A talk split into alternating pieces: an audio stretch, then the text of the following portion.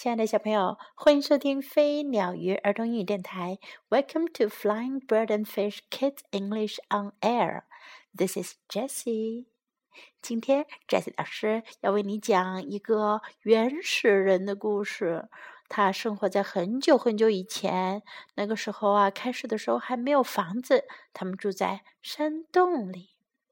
这个人啊，名字叫做 Stanley，斯坦利。故事的名字也叫做 Stanley。A long time ago，很久很久以前，there were no houses，没有房子，and people lived in caves，人们住在山洞里。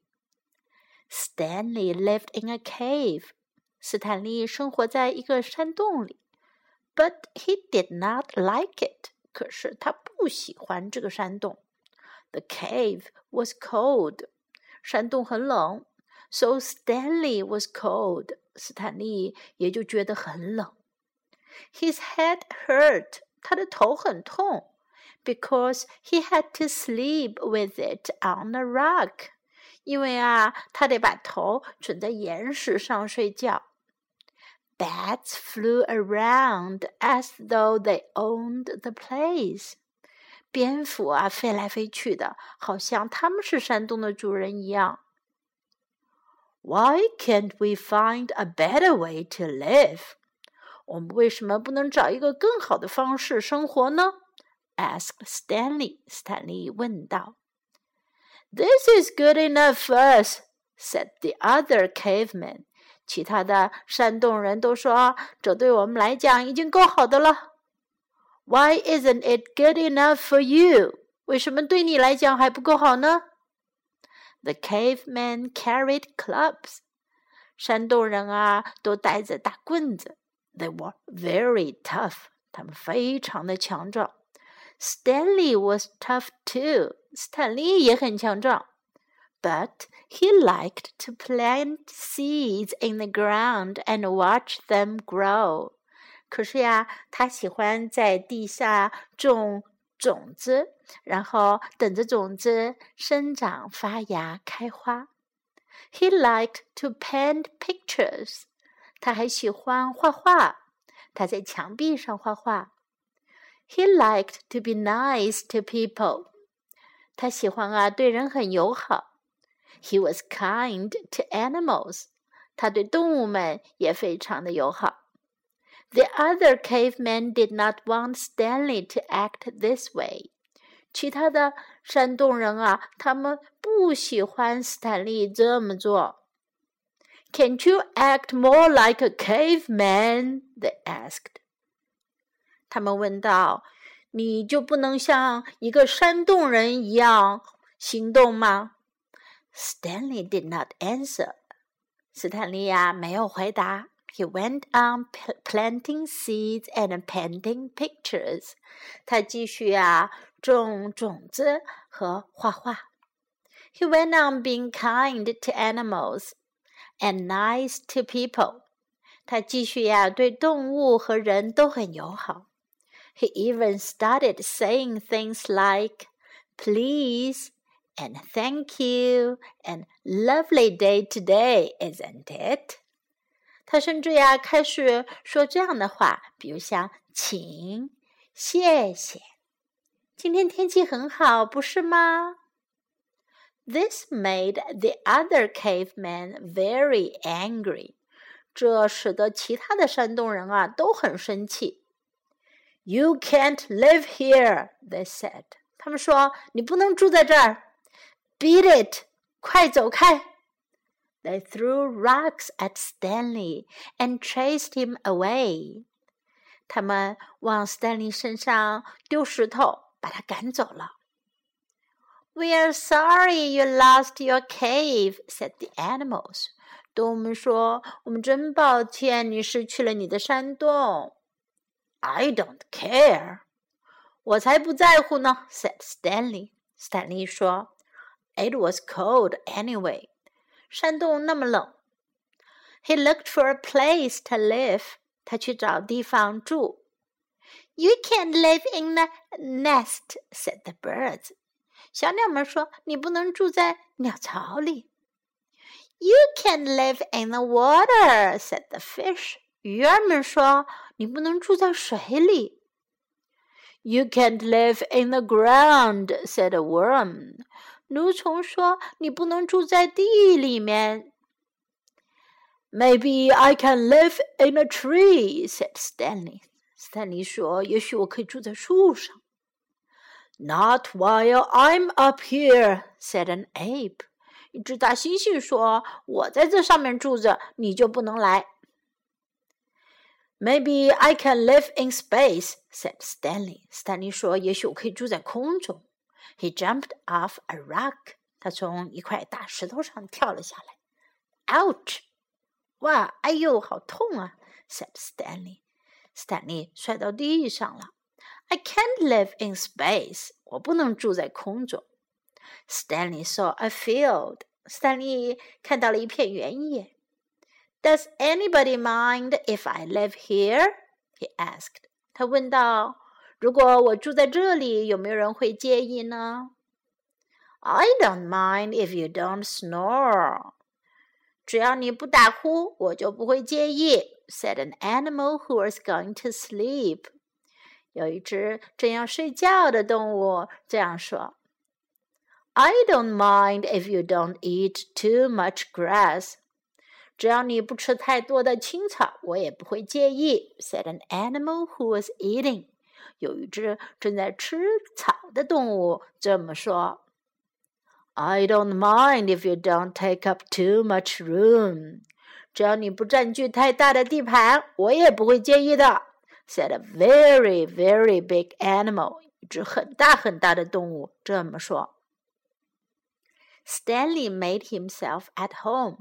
斯坦利啊，让自己在这片原野上很舒服的待了下来。This is not bad, he said. 这不坏呀，他说。But suddenly the wind blew. 可是突然间风刮起来了。And Stanley was cold. 斯坦利很冷。The rain fell. 雨下来了。And he was wet. 他都浑身湿透了。this is worse than the cave. 这比在山洞里还要糟糕，said Stanley. 斯坦利说：“He made walls to keep out the wind.” 他就砌起了墙来挡风。He made a roof to keep out the rain. 他又做了屋顶，这样可以把雨挡住。He made a door. 他做了一扇门，windows 窗户，and chimney 还有烟囱。he made a house. 他造出了一栋房子。 That's the first house I ever saw. 这可是我见过的第一栋房子。said a field mouse. 一只小田鼠说。It's the first one I ever made. said Stanley. 斯坦利说：“这是我见过的第一栋房子。”Won't you stay here and live with me? 你能留在这儿跟我一起住吗？I can't，我不能。I belong in the field，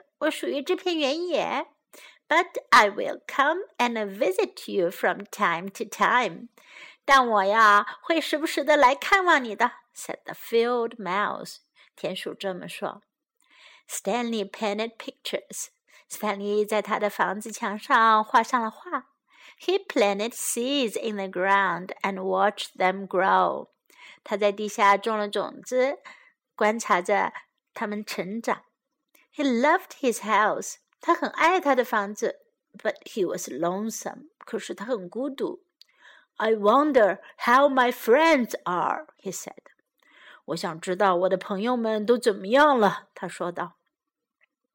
The cavemen were out hunting for animals，山洞人们都出去打猎了。They carried their clubs，他们带着他们的木棍。 Look who's after us with the, their silly clubs," said the animals. 动物们说：“看看都是谁带的那些傻傻的大棒子追我们呀！”Let's chase them out of here. 我们把他赶出去吧。They chased the cavemen. 他们去追逐那些山洞人。Stanley saw the cavemen running. 斯坦利看到山洞人们都在跑。Don't be afraid, he said. 他说：“别怕 I won't let them hurt you. 我不会让他们伤害你们的。He made the animals go away. 他让动物们都走开了。You saved us, Stanley. 斯坦利，你救了我们，said the caveman。山洞人们说：“Thank you，谢谢你。” Come back and live in our cave," said one caveman. 有一个山洞人说：“你回来跟我们一起住在山洞里吧。” Caves are old-fashioned," said Stanley. 斯坦利说：“山洞是很老的事啦。” Come and see where I live. 来看看我住的地方吧。He showed them his house. 他给他们看他的房子。A cave is for bears. 山洞是给熊住的。A house is for people. 房子是给人住的。said Stanley. 斯坦利这么说。 You're right, Stanley. said the caveman. 山洞人们说：“你说对了，斯坦利。This is the way we want to live. 这正是我们想要生活的方式。” They all made houses. 他们都造起了房子。Stanley showed them how to paint pictures and plant seeds. 斯坦利还教会他们怎样去画画和种下种子。 He showed them how to be nice to each other. 他还教会他们怎么样彼此友好，and kind to animals，怎么样对动物们友好。And everybody was happy. 每个人都很快乐。好了，这个故事就讲到这里。小朋友们，你们喜欢这个叫 Stanley 的山洞人吗？我们看看，我们从这个故事当中能学到哪些句子呢？第一句是 Please，请。这个以前我们曾经学过的，还记得吗？Please，请。Thank you，谢谢你。Thank you，谢谢你。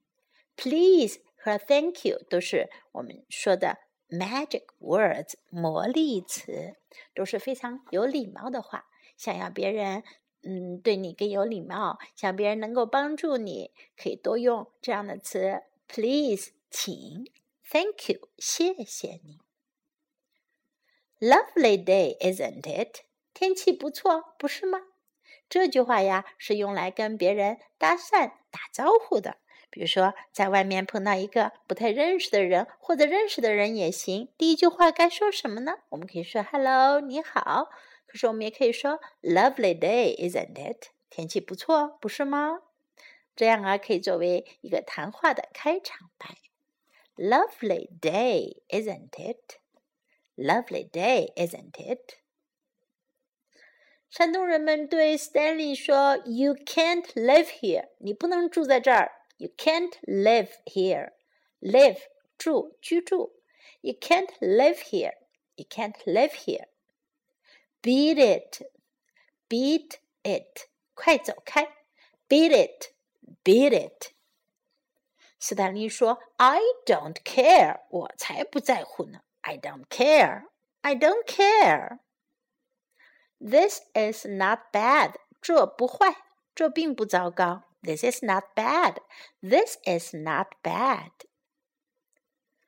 Don't be afraid. 别害怕. Don't be afraid. Don't be afraid. You saved us. 你救了我们. You saved us. You saved us. Come and see where I live. 来看看我住的地方. Come and see where I live.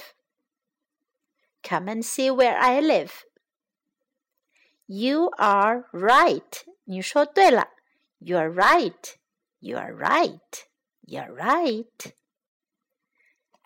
OK，这个故事啊有点长，最后我们再来听一遍这个故事的英文版本 （English version）。Stanley. A long time ago, there were no houses and people lived in caves. Stanley lived in a cave, but he did not like it. The cave was cold, so Stanley was cold. His head hurt because he had to sleep with it on the rug. Bats flew around as though they owned the place. Why can't we find a better way to live? asked Stanley. This is good enough for us, said the other caveman. Why isn't it good enough for you? The caveman carried clubs. They were very tough. Stanley was tough too. But he liked to plant seeds in the ground and watch them grow. He liked to paint pictures. He liked to be nice to people. He was kind to animals. The other cavemen did not want Stanley to act this way. Can't you act more like a caveman? they asked. Stanley did not answer. He went on planting seeds and painting pictures.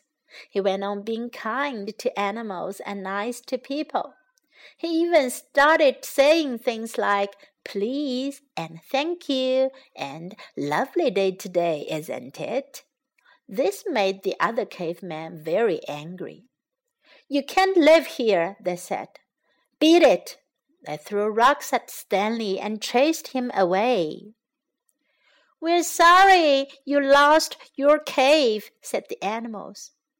I don't care, said Stanley. It was cold anyway. He looked for a place to live. You can live in a nest, said the birds. You can live in the water, said the fish. You can live in the ground, said a worm. Maybe I can live in a tree, said Stanley. Not while I'm up here, said an ape. Maybe I can live in space, said Stanley. He jumped off a rock. Ouch, said Stanley. I can't live in space. Stanley saw a field. Does anybody mind if I live here? he asked. I don't mind if you don't snore, said an animal who was going to sleep. I don't mind if you don't eat too much grass, said an animal who was eating. I don't mind if you don't take up too much room, said a very, very big animal. Stanley made himself at home. This is not bad, he said. But suddenly the wind blew and Stanley was cold. The rain fell and he was wet. This is worse than the cave, said Stanley. He made walls to keep out the wind. He made a roof to keep out the rain. He made a door, windows, and chimney. He made a house. That's the first house I ever saw, said a field mouse. It's the first one I ever made, said Stanley. Won't you stay here and live with me? I can't. I belong in the field. But I will come and visit you from time to time, said the field mouse. Stanley painted pictures. He planted seeds in the ground and watched them grow. He loved his house, but he was lonesome. I wonder how my friends are, he said. The cavemen were out hunting for animals. They carried their clubs. Look who's after us with their silly clubs, said the animals. Let's chase them out of here. They chased the cavemen. Stanley saw the caveman running. Don't be afraid, he said. I won't let them hurt you. He made the animals go away. You saved us, Stanley, said the caveman. Thank you. Come back and live in our cave, said one caveman. Caves are old fashioned, said Stanley. Come and see where I live. He showed them his house. A cave is for bears. A house is for people, said Stanley. You're right, Stanley, said the caveman. This is the way we want to live. They all made houses. Stanley showed them how to paint pictures and plant seeds. He showed them how to be nice to each other and kind to animals, and everybody was happy. That is the end of the story. I hope you like this story and I hope you like Stanley. This is Jessie saying goodbye.